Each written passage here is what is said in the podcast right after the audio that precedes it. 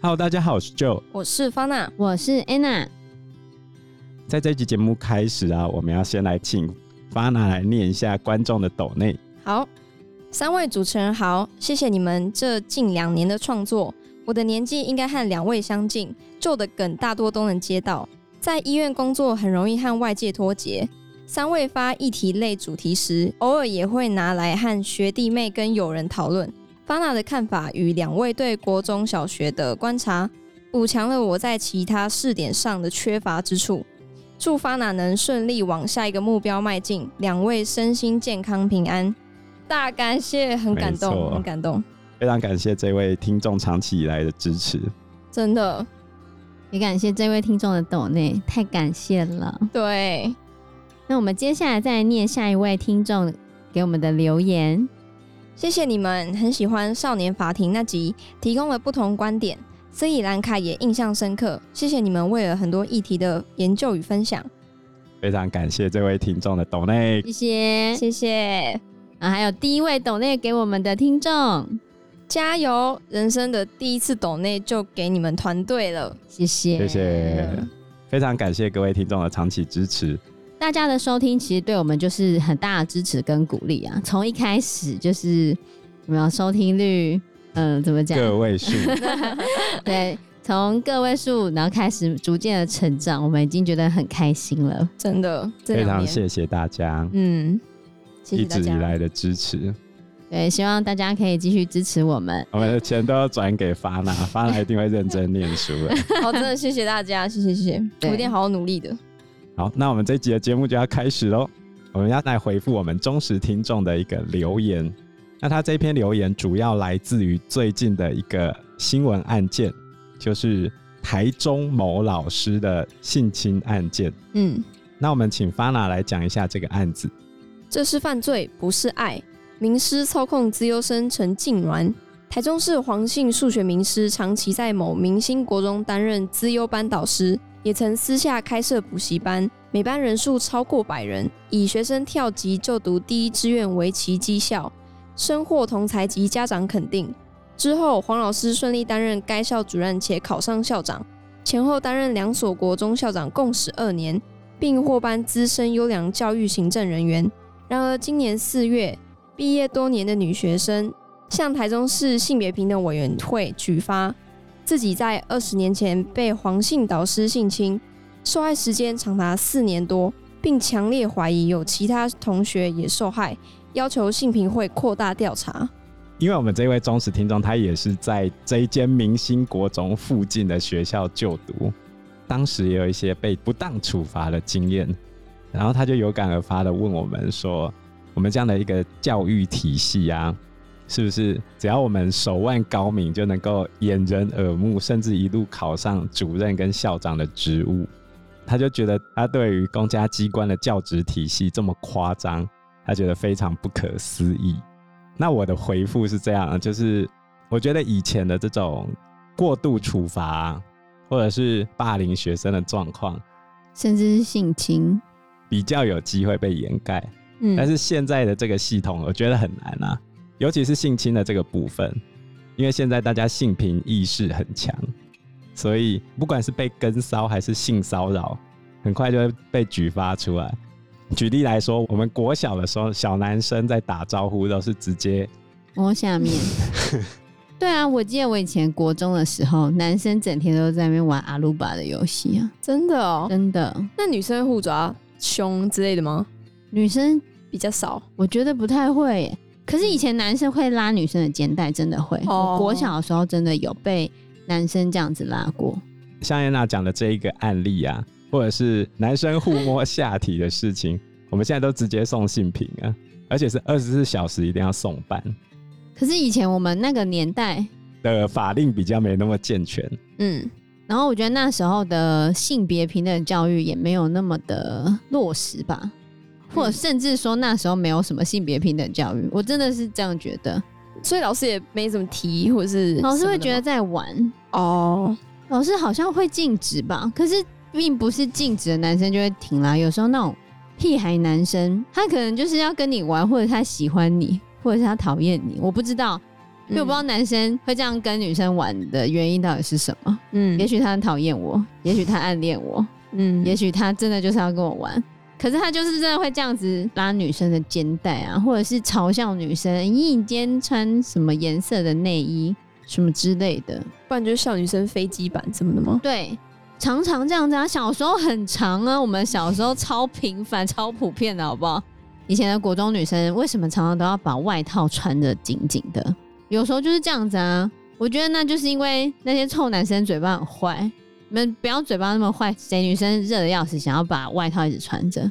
因为男生就是会这样讲啊，会讲说：“哦，你看那个谁胸部很大。”可是我觉得有时候国中女生，我胸部大，我胸部小，我就是不爽你讲了，你讲了我就是会觉得很尴尬，或者是觉得不是很开心。可是我觉得很奇怪，国中女生特别 care，到高中去就还好。对，我觉得那是变成熟了吧？我觉得，以我看来了。我觉得我待的高中男，我待的高中，我同班同学真的没有那么幼稚。对啊，可是我觉得青春期的女生真的很容易受到同才的影响，嗯，还有就是受到男生眼光的影响，还有受到男生话语的影响，这些我都可以理解啊。所以现在我看国中女生穿着外套的时候，我就会觉得，嗯，好热哦。但是我自己想，我以前国中也会这样子，所以我就觉得，哦，没关系，可以理解。所以我觉得我很能够理解国中女生为什么要穿着厚厚的外套。所以反过头来说，现在大家都很敏感的关系，老师如果对学生做了什么不当的处置，爆出来的几率变得非常非常的高。像我最近就被家长指控说，我两年前的某个举动造成了学生严重的心理创伤、精神创伤，不是心理创伤，是精神创伤。那个家长一共告了五个老师出来，是认真的去告。我们行政法院是三级二审制，首先先要找主管机关告。嗯，那学校的主管机关是教育局嘛？啊，教育局就叫学校这边要调查，先申诉啦。哦，你提出申诉的时候，就是上级机关要请学校调查嘛？这件事情发生在两年前，这个学生已经毕业了。那我被告什么呢？因为我开学的第一堂课要分组，要让学生做报告。然后我在分组的时候，班上会有一些大家不愿意跟他同一组的人。那我到了一个全新的班级，我从没有教过这个班。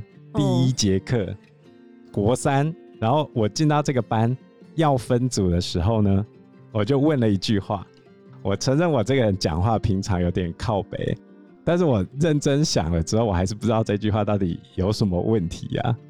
我就说：“哎、你们班应该没有那种边缘人吧？如果有的话，先跟我讲啊，我要帮他安排。”这时候呢，他们班长非常好心的跟我讲了两个号码，要我帮忙他们去分配这两个人的组。事情就这样，然后我就被告了。因为你指称他是边缘人吗？然后被他听到，当着大家面，我没有指。等一下，我原话就是刚才讲的那样，没有指名道姓。班上不要有边缘人，如果有的话，先跟我讲，哦，我帮他安排。我的原话就是这样。那应该是跟你讲的人的问题吧？对啊，跟你讲的班长跟你讲号码的时候很大声吗？重点是我也不知道他讲了谁啊。哦，因为第一堂课啊，我根本不认识啊。然后这件事情发生了。隔没几天，他们班导师就来找我说：“我有没有在他们班说谁是边缘人？”我说：“我没有讲过这个话，我也不认识你们班的谁呀。”然后他就说：“这个学生非常 care。”我说他是边缘人，我说我从没有讲说谁是边缘人，我根本不认识你们班的任何人，好不好？讲出来的是班长，对啊。然后他们班导师就跟我讲说，他在联络簿上面骂我，骂了一大篇。那他妈妈两年前就知道，他妈妈应该两年前就要告了。对啊，现在才都已经毕业了哎。对啊，毕业两年，他累个很久哎。对啊，是他妈的理由是，这个女生后来上了女校之后，过得非常开心。然后呢，在最近，他跟他女儿聊天，就说：“哎、欸，你现在过得这么开心，为什么国中的时候你过得不是那么开心呢？”然后他的原因就是说，因为你在课堂上。他就把一切的归因回到我的头上了。可是你又没有说他是边缘所有问题的始作俑者哦。所以以后老师在上课分组的时候，不可以说有没有人是边缘人，你要说有没有人需要特别帮忙的，老师帮你忙。边缘人相对于需要帮忙的人来说，比较尖锐了一点点。可是你也没有指名道姓呢。对啊，因为我上课本来就是很爱乱开玩笑的人。我对于曾经被我冒犯的人，我全部都抱持了歉意。可是有本书就叫怎么就边缘了呢？那他应该去告那本书。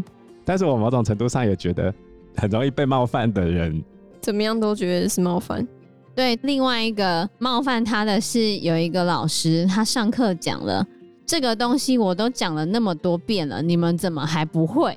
但他一开始是指称说，那个老师讲这东西我都讲了一百遍了，你们怎么还不会？这还好吧？对啊，而且你们呢，不是大家吗？对啊，但那位老师说，我怎么可能会讲我讲了一百遍这种话？因为不可能讲一百遍啊。后来他妈妈就改口说，哦，老师是没有讲讲一百遍，老师是讲这东西我教了那么多遍了，你们怎么还不会？可是讲你们又不是讲你，他不是专门针对那个小孩，这样也不行。我以后不能说这东西我讲那么多遍你都不会。这样我就在霸凌你啊！我造成你的心理创伤，你要来告我了吗？好可怕哦！我觉得真的太瞎了，这玻璃心吧？哦咦，你等下讲玻璃心，等下冒犯他，他一直造成他心理创伤。他应该不会听我们节目吧？应该是不会。还没完啊，总共五个人，我是最坏的那个，我是一切的开头哦。接着嘞，他有两个导师，一个是分组班的导师，一个是原班的导师。哦，原班的导师哎，教了他三年，没有功劳也有苦劳，结果被我拖下水了，一起告下来他。他就说原班导师没有处理好我，是连他一起告。对，问题是从原班老师跟我讲这件事情，就是我问边缘人的这件事情，他很不爽。开始，班导师还警告我之后。我就从没有跟这个学生讲过任何一句话，在路上招呼也不会打那种，你不认识啊？我根本就不认识他。但之后教了一年，我也没有跟他有任何接触，而且我甚至从班导师跟我讲这件事情开始，我就闪着他。哦，就躲着这样。对，他班导师被我连累告进来，然后分组班老师被告的原因是。这个孩子认为他在原班的这件事情导致他被同学边缘、被同学霸凌，然后扩大到分组班。举一个案例，就是他在分组班也有一个好朋友，那那个好朋友在那个分组班的原班也是跟他同样遭遇的孩子，反正他们两个就是在班上比较没有那么多朋友，嗯，那他们两个就惺惺相惜嘛。有一天上课的时候，他们两个就互相看了对方，两个就相视而笑了。然后那个分组班老师班上的男生就看到他们两个笑了，嗯，然后他就笑了，所以一定是在霸凌他。啊、嗯？就他在笑他们呢？他就这样微微一笑是吗？可能就噗嗤一笑。但我不能觉得这个画面很美，然后我笑一笑吗？但是你就是在霸凌他，他觉得你就在。精神霸凌之类的吧，或者嘲笑他。然后同样，这个男生可能有一次有意无意的说，这个孩子指甲很长，指甲很长都没剪，就说指甲很长。然后这件事情呢，他知道了，然后他就传给他那个分组班的好朋友，那分组班的好朋友就写在联络簿上面，然后希望分组班导师要处理。分组班老师就觉得指甲很长。就怎样吗？所以他就没有觉得怎样，他就没有处理。嗯、所以这就是他之所以被告的原因，因为他没有处理这个孩子感觉被霸凌的事情。我们总共讲了四个人嘛，一个是我，一个是原班老师，原班老师，一个是分组班老师，还有一个说我教了这么多次，你们怎么都学不会的理化老师，还有最后一位，最后一位被告的原因是他的小孩。就是告诉我谁是边缘人的班长，就班长的家长也是本校老师，全部被牵连了，都是因为我的错，我对不起全世界所有的边缘人。怎么就边缘了呢？但这样应该不会受处罚吧？你们应该是不会啦。对啊，这太荒谬了。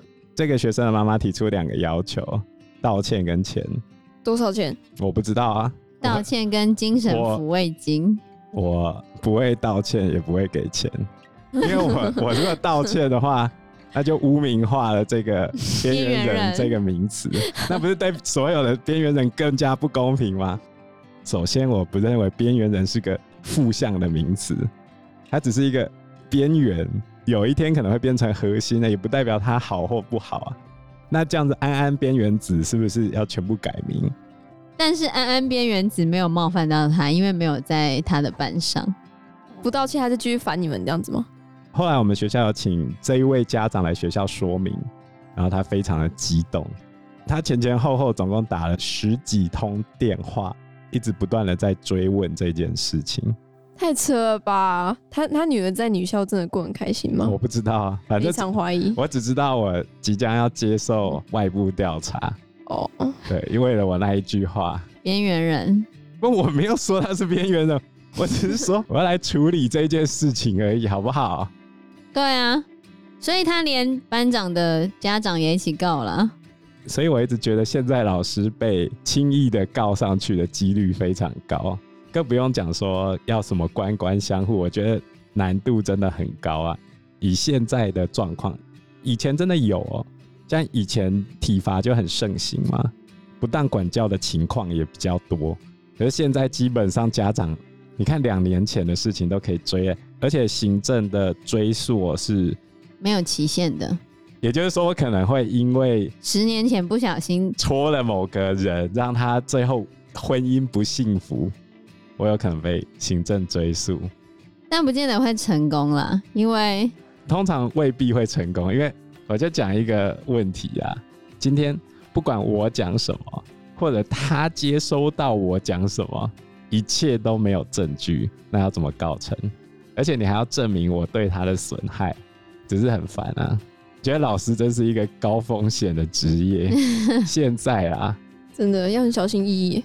同学对同学之间还比较容易发生，比如说刚才 Fana 讲的那个台中某明星国中，他发生这个事情之后啊，因为我们学校有一个老师之前有在那边任教过，嗯，然后我们就很八卦，我们就丢了这个新闻给他，问他认不认识这个老师，是校长吧？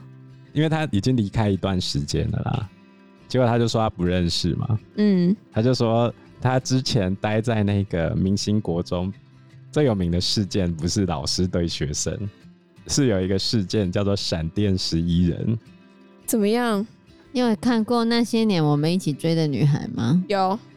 你知道里面柯景腾做一件很瞎的事情是什么吗？你坐在教室最后面，对哦，所以他们闪电实验就是有十一个人在教室午休，光明正大午休啊，是一个男生，对他们据说有用外套遮着哦吧，结果被女生看到，那怎么办？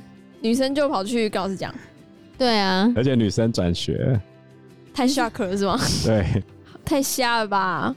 我不知道这些男生为什么要这样子，以女生的观点，觉得很好玩吗？因为他们觉得他不怕丢脸啊？不是，他们觉得没有公开做这件事情就不算登短了哦，没有公开做这件事情就不算登短了。对啊，那后来他们有受到处分吗？那些男生？当然有啊。这个是高中的事情还是国中？国中，国中。像我们高中会有男女分校嘛？国中的几乎都是男女合校。嗯。但也是有例外啦，像我们嘉义非常有名的男女分校，就是蓝潭国中是男校，纯男校，除了美术班之外。是哦。然后嘉义国中，嘉义国中是纯女校。那时候吗？还是现在？现在，现在也还是哦。对啊，除了特殊班以外，都是清一色的。就像有些人可能国中、高中都会一直读女校。对啊，这样不太好吧？我就是国中、高中一直读男校啊，这样不会有恐女症之类吗？会啊，我高中的时候第一次跟女生讲话，因为我几乎整整国中三年跟女生讲的话，可能加起来不超过十句吧。嗯，然后我到高中的时候跟女生讲话的时候，我会开始冒汗，疯狂的冒汗，汗如雨下这样。对对对，我也很紧张，然后还擦掉一整包面纸，光讲电话而已哦。啊，这么扯哦？对啊，就这么严重。我有认识恐女症的人，很纯情哎、欸。你认识那个是怎样？就是也是不敢跟女生讲话。那个跟我讲的人是一个建中生嘛，然后他说他只要看到女生，比如说他们那搭捷运坐在旁边，他就会压力巨大，然后想要赶快飞走。那他为什么还敢跟你讲话？打字还好，当面他没办法。太酷了，真的，这样很可怕。要上大学的时候怎么办？要努力克服。对啊，习惯就好啦。像我的 FB 好友，大多数都是女生啊。但是因为我高中毕业之后，我念文组啊，所以几乎都是女生朋友比较多。哦是哦，这样子很快的就超越我的男生朋友总。我觉得就是这样子啊，你要面对那个东西，面对那个困难，才有办法克服。一味的逃避或者是去远离、闪躲是没有用的。洪水法，有没有洪水法？我们之前在讲弗洛伊德，我之前在讲玻璃心的时候，不就是这样子吗？还有过敏，你不能够一直保护你的小孩不去接触过敏源，你完全不去接触过敏源，你之后越容易过敏。对啊，就这样子啊，不能一直在舒适圈。对，所以回过头来说，就是。老师对学生的事情，我觉得现在的状况就是很容易爆出来，而且容易被追究。如果有老师们在听的话，大家还是明哲保身为好。像我跟女学生都会隔一段距离啊，绝对不会单独相处，不然一定会出事。对啊，要懂得避嫌。如果你要单独相处的话，就是要在公开的地方，就是别人随时走过去都会看到你的，那就 OK。因为你私下。跟女学生怎样，一定会被讲出来啊！说到老师的问题啊，比如说八月十二号的时候，台南市议会就有一个议员拿出一段老师跟学生的对话，然后老师就呛学生说：“你就是想自杀，走啊，我们一起去啊！只是因为数学考不好，你就想去死，你最好去自杀，走啊，我陪你去。”老师对学生这样讲，对啊，他可能在用激将法。但是你掐头去尾去脉络，这些话就是不 OK 吗？对啊，我之前也有遇过老师，女学生邀他去泡温泉，他好像有去，这样很奇怪吧？对，这样他也是有被投诉啊。所以就是现在这种行为很容易就会被爆出来，我觉得不会像以前那么容易被掩盖或隐藏。可是假设早期的话，如果学生没有讲。大家怎么会知道这个老师有这样子的事情？嗯，而且性平意识起来之后，大家其实蛮会追究前面的事情啊。比如说，我们新竹县之前就有某个后用校长，他以前已经有校长资格，我有听过这个人讲话，然后他还义正言辞的责问我们这些人做事有没有认真。结果后来上新闻了，他利用他的权势去性侵他任教的学生。然后我就觉得哇，这个人真是道貌岸然了。他也是国家级教练哦。这个教练在那个女学生国中时期就开始指导她，在这个女学生进入大学之后，他还是有持续指导她的田径训练。因为其实田径选手是这样子的，他们会看谁是一开始发掘他的，嗯，然后他们一路上去之后，其实之后的奖金，我记得都会有一部分是要给一开始发掘他的师傅。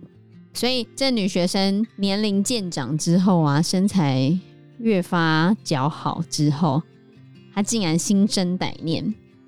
长大之后，她还是会帮她安排那些比赛嘛，然后就在安排比赛的时候，就威胁利诱她，殷勤接送她，然后一个月一次的频率带那个女学生到汽车旅馆，进而发生性行为。然后时间久，那个女学生就再也受不了了，就跟教练说她不想要再这样下去。可是教练竟然跟她说：“如果你离开我，什么都没有。”女学生就觉得教练的确在体坛上有一定的影响力，嗯，所以她就只能隐忍。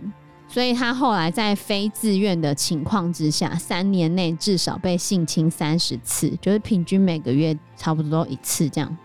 最后他就忍无可忍的鼓起勇气来提告。所以最后这个后用校长他就失去了一切，然后被判五年十个月的徒刑。二审的时候，因为他已经诉讼上和解，然后他的那两罪只被各判刑六个月而已。他如果缴钱就不用被关，哦、所以判蛮轻的。对啊，但不过怎么这么轻？不过他失去所有的、啊，他失去教职了啦。对、嗯、他被解聘了，因为他和解了啊。哦，他跟被害人和解了。不然他要被关五年哎、欸。他付二十五万和解，二十五万而已。对啊，这太少啊，对啊，应该来个六百万之类的。回到听众的这个问题啊，就是老师团体之间这种事情会不会被掩盖？我认为在教师团体之间并不是铁板一块。像这种事情，要是我知道，我一定会去投诉的。正义魔人，对啊，就是我觉得不应该做的事情，违法的事情就是不行啊。所以我觉得，像现在大家性别平等意识起来，然后还有现在性别平等教育，我觉得已经越来越进步了。所以这种事情已经不太容易被隐忍了啦。早期是真的有机会，而且我们听众说，他有把明星国中性侵案这件事情跟家人讨论。然后甚至跟家人讲说他以前有被体罚，可是他的家人觉得那个女生是说谎的。为什么？就他们觉得老师都那么认真教了，对啊，这学生一定是说谎，怎么可能发生这样的事情？这是对明星国中的迷思吧？对那个明星教师的迷思吧？嗯，可我觉得要是真正被性侵的人，他讲出来了，二次伤害，对啊，嗯。他讲出来了，然后没有人相信他，还说他是骗人的，这是很大的伤害。而且在那个年代，难怪不敢讲，因为那个年代我们根本就没有被告知，可能说这样是不对的，或者是你隐隐知道这是不对的，可是你也不知道要跟谁说，或者你跟人家说，人家可能不会相信你。你看，好不容易过了二十年，现在要讲了，也可能会有人不相信你啊。所以，如果以学生的角度来说的话，我觉得要避免二次伤害的话，那你可能要想好你要跟谁讲。我遇到的大多数状况是家长一定会信任孩子的，比如说我的边缘人事件嘛。另外一种情况下就是学校跟你比较好的老师，因为依照现在法规，在任何老师知道发生这个事情的情况下，他必须在二十四小时之内通报。不然，知道事情的所有人都有刑责，包含摸下体。像我们之前发生过，有男生起立敬礼的时候拉着前面的人的裤子啊，然后就把他脱下来，这就要直接送出去了。嗯，所以我觉得现在的这个不通报或者是官官相护的情况会少非常多啊。对啊，嗯，好，那我们对于这个听众的回复大概是这个样子。因为时间关系，我们这一集节目就到这边喽。有任何的建议都可以在留言区告诉我们，或者是直接在 Facebook 或者是 IG 私讯我们，我们都会回应你哦。喜欢我们节目的话，欢迎按赞、订阅、加分享。如果喜欢我们今天的内容的话，也欢迎赞助我们一杯咖啡的钱，让我们可以走得更长更久。谢谢大家，谢谢大家，拜拜，拜拜，拜拜。